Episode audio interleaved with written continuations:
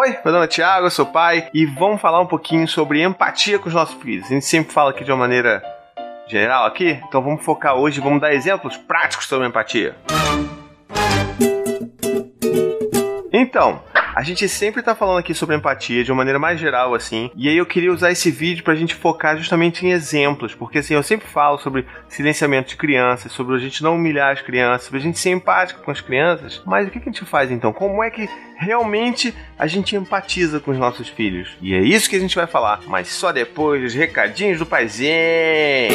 Nos recadinhos do paizinho de hoje, eu queria lembrar vocês que eu também faço eventos em rodas de conversa e workshops em outras cidades. Na verdade, assim, eu posso já estar indo na sua cidade você nem sabe. Então tem link aqui, ó, na descrição do vídeo que você vai ver a minha agenda, ver se eu tô passando por aí. E assim, se eu estiver passando pela sua cidade, não deixe de ir, porque são rodas muito incríveis que a gente vai compartilhar informação. A gente vai conhecer as ferramentas que a criação com apego e disciplina positiva tem pra gente, pra gente poder criar nossos filhos com mais empatia, com mais respeito. Então assim, não deixem de ir se eu estiver passando pela sua cidade. E se você quiser me ajudar a organizar um evento na sua cidade, só mandar mensagem pra gente que a gente organiza isso, tá legal? Bom, a ideia desse vídeo, ele é na verdade uma função de um comentário que eu recebi em cima de um texto que eu escrevi. Esse texto, eu vou deixar o link também aqui na descrição do vídeo, que era basicamente um texto falando sobre como essas coisas que a gente faz com os nossos filhos, que desde o início da vida deles, a gente tende a silenciar os sentimentos deles. Sabe essa coisa, tipo, criança caiu no chão, e aí você fala, ah, filho, isso não foi nada, ah, não doeu. Aí você pensa, pô, peraí, mas se você parar para refletir sobre a vida, sobre o universo,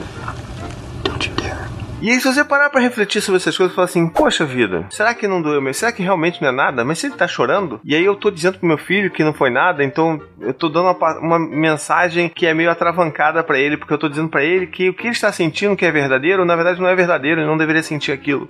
Dá um nó na cabeça da criança. Muito complicado. E então a gente tem que realmente parar e pensar que a gente sabe, tem que empatizar mais com os nossos filhos. Se a gente chega para eles e fala, sei lá, oh, você não tem razão para chorar, ou então, tipo, aquela coisa horrorosa, né? tipo, oh, eu vou te dar uma razão de verdade pra você chorar. Aí você ameaça a criança palmada e, tipo, é uma coisa horrorosa e todos choram e não sei o que lá. Então, a gente tem que parar e começar a entender que o choro dos nossos filhos é um negócio real, é um negócio verdadeiro. Pode ser que ele esteja chorando porque caiu um galho da árvore e ele ficou muito triste com aquilo. Pode ser que para você o motivo seja idiota, mas para ele não é, tanto é que ele tá chorando. for den. Mm. Tem que saber pesar muito bem essas situações e evitar ao máximo silenciar o que os nossos filhos estão sentindo. Se ele tá chorando, explora com ele. Poxa, filho, você tá triste mesmo? Como é que a gente pode fazer? O que, foi? O que aconteceu? Conta pra mim. Caramba, você ficou muito triste mesmo, né? E a gente vai, ó, trabalhando isso daí. Então esse vídeo é mais como uma resposta a esse texto que eu escrevi. Porque assim, eu, fiz o texto e aí alguém comentou lá assim: Poxa, eu sei, eu entendi, faz sentido, mas o que, que eu posso fazer então? O que, que eu posso falar pro meu filho? O que, que é empatizar com meu filho? E aí eu vou te explicar mais ou menos então, em alguns casos, tá? Tipo, alguns casos práticos do que, que você pode fazer, por exemplo. Então, tipo, sei lá, meu filho caiu, bateu o joelho. Não tá nem sangrando, não tá nem vermelho. Fala, não foi nada. E você tem aquela vontade de falar que não foi nada. Mas o que, que você faz? Você pergunta: o que aconteceu? Onde é que tá doendo? Ah, foi aqui. Você correu, aí você caiu. Como é que foi isso? Você pede pra criança explicar. E aí você fala: Poxa, mas tá doendo muito mesmo. Como é que tá isso aí? Posso fazer um carinho? Eu sei que às vezes a gente se machuca e dói muito mesmo, mas olha, daqui a pouquinho vai passar e aí vai ficar tudo bem de novo. E aí você faz o seguinte: você me avisa quando tiver bom, que aí eu já posso saber que você tá 100%. E você conversa assim com seu filho.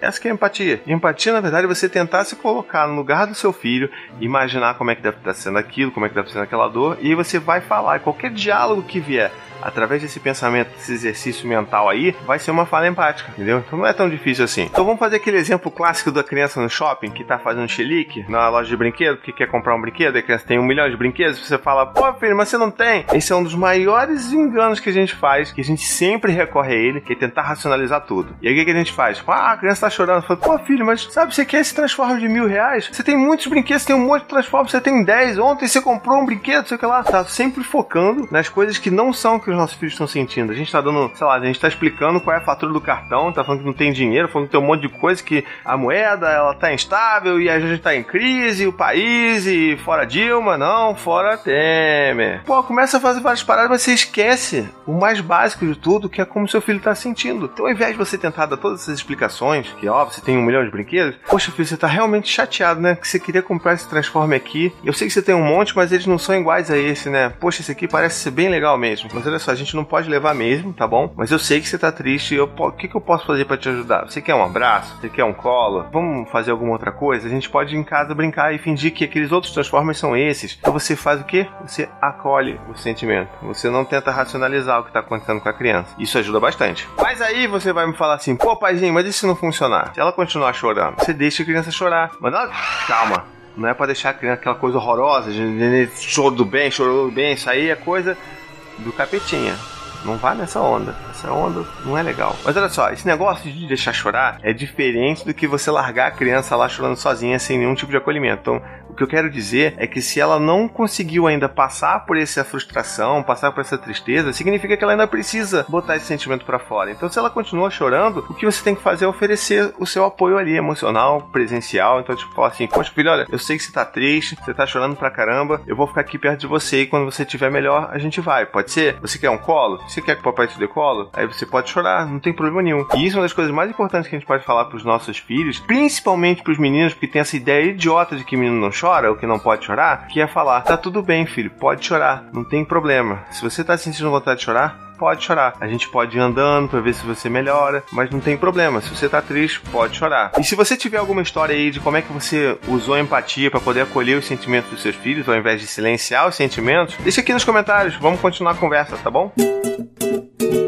Então é isso de vídeo que a gente tem por hoje. Espero que vocês tenham gostado do vídeo, da conversa. Espero que vocês tenham gostado também das alternativas. Não esqueçam de comentar, curtir, compartilhar. Assinem o canal, conheçam a minha campanha de financiamento coletivo. Façam tudo isso, mandem muito amor, espalhem amor e vamos ser felizes, vamos ser empático. Um beijo, até a próxima e tchau, tchau. To the 25 senators who just voted against U.S. veterans and their families, you flip-flopped. Voted no on the Honoring Our Pact Act. You know it provides medical help to vets makes amends to veteran families who lost children to recklessness.